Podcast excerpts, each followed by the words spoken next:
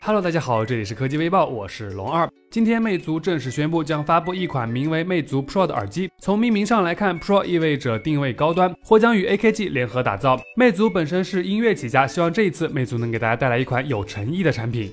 此前，苹果曾宣布将在上海和苏州开设研发中心。现在，苹果公司又宣布将投资十亿美元，在贵州省建立中国的第一个数据中心。按照规定，该数据中心将由本地企业云上贵州来运营，与苹果公司合作提供 iCloud 服务。建成后将提高产品和服务的速度以及可靠性。这里，我觉得应该给贵州点一个大大的赞。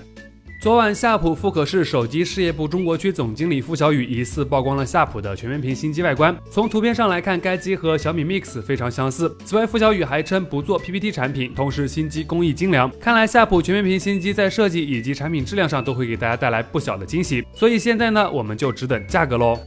谷歌的每一代手机一般都有着相当高的关注度。现在外媒又曝光了一张代号为 Timon 的谷歌 Pixel 2 XL 渲染图。从图中来看，新机的正面采用了类似三星 S8 的全面屏设计，指纹则选择了后置。另外有消息称，该机将由 LG 代工，同时还有望搭载 Edge Sense 可挤压边框功能。讲真，这颜值看上去比上一代强太多了。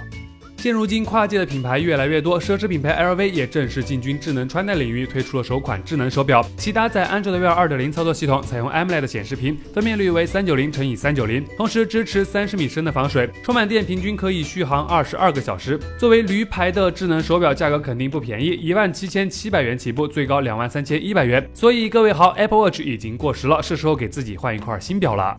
好了，以上就是本期视频的全部内容了。更多有趣的科技资讯及数码体验，欢迎大家访问我们的官方网站 v i d e o c o m 当然，别忘了关注我们的微信公众号 v i d e o 获取每天最新的推送。我们下期视频再见喽！